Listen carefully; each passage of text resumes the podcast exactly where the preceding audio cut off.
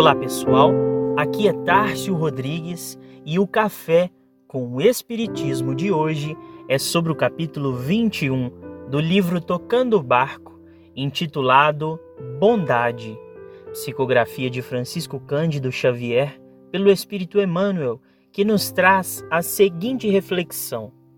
Ao apelo do Divino Mestre, recomendando-nos sede perfeitos, evitemos a indesejável resposta da aflição.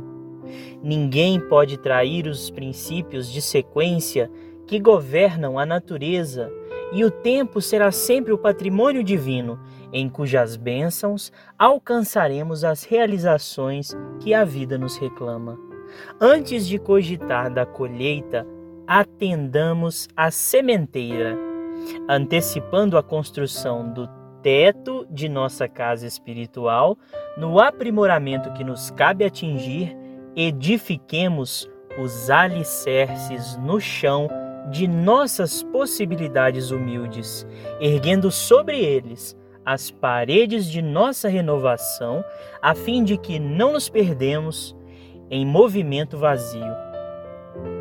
Iniciemos a perfeição de amanhã com a bondade de hoje. Ninguém é tão deserdado no mundo que não possa começar com o êxito necessário. Não intentes curar o enfermo de momento para outro. Cede-lhe algumas gotas de remédio salutar.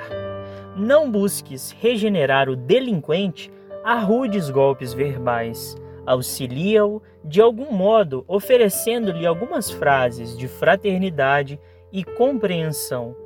Não procures estabelecer a realidade num gesto impetuoso de esclarecimento espetacular, acreditando desfazer as ilusões de muito tempo em um só dia.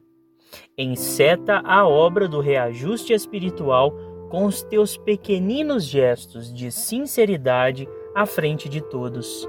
Não suponha seja possível a milagrosa transformação de alguém no caminho empedrado da crueldade ou da ignorância. Faze algo que possa servir por plantação inicial de luz no espírito que te propões reformar. E ainda, em se tratando de nós, não julgue seja fácil converter nossa própria alma para Jesus num instante rápido. Trazemos conosco vasto acervo de sombras e precisamos serenidade e diligência para desintegrá-las pouco a pouco ao preço de nossa submissão à lei do Senhor que nos rege os destinos. Emmanuel nos traz um bonito ensinamento aqui, onde Jesus nos pede a perfeição e a mensagem ela nos pergunta: o que havemos feito para alcançá-la? Seria possível a cura de alguma enfermidade se não fosse um longo esforço da ciência em combatê-la? Seria possível uma construção que se começasse a partir do teto? A perfeição, como tudo, é trabalho para a eternidade, mas não começa enquanto não dermos os primeiros passos. Por muito tempo nos acostumamos com a visão materialista que vê o gênio e acredita ser ele um privilegiado dos céus, nos esquecendo de que a genialidade é trabalho dos séculos e se não começarmos hoje, demoraremos ainda mais para lá chegar. Kardec inicia a obra Gênese falando sobre os gênios e perguntando onde adquiriram esses conhecimentos que não puderam aprender durante a vida. Pode-se dizer, como os materialistas, que o acaso lhes deu a matéria cerebral em maior quantidade ou de melhor qualidade? E responde mais adiante dizendo que o gênio é um espírito que viveu mais tempo e que, por conseguinte, adquiriu maiores conhecimentos e progrediu mais do que os que estão menos adiantados, dizendo ainda que o seu saber é fruto de um trabalho anterior e não resultado de um privilégio. Concluímos, portanto, que nada no mundo se opera sem esforço e cooperação. Os mais adiantados auxiliam o progresso dos menos adiantados, como eles mesmos receberam esse auxílio a seu turno, pois é preciso muito esforço, trabalho estudo e realizados por longo tempo para que o progresso se efetue.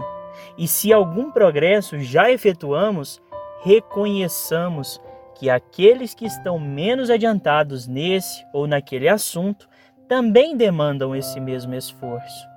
Não façamos pretensão de corrigir as pessoas com duros golpes verbais, como diz Emmanuel.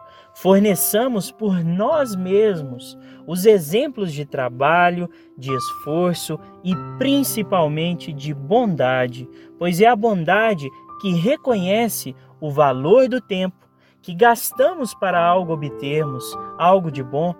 Assim, valorizamos o aperfeiçoamento alheio como eles próprios valorizarão nosso próprio aperfeiçoamento.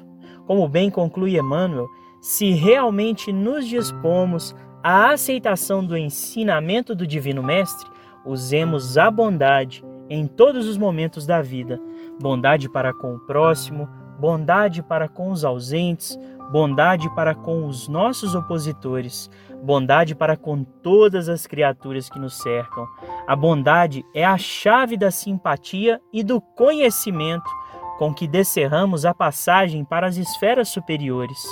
Com ela, seremos mais humanos, mais amigos e mais irmãos. Avancemos assim com a bondade por norma de ação retificando em nossa estrada os aspectos e experiências que nos desagradam nas estradas do outro, e desse modo estejamos convencidos de que o sonho sublime de nosso aperfeiçoamento encontrará em breve futuro plena concretização na vida maior. Fiquem com Deus e até o próximo episódio do Café com o Espiritismo.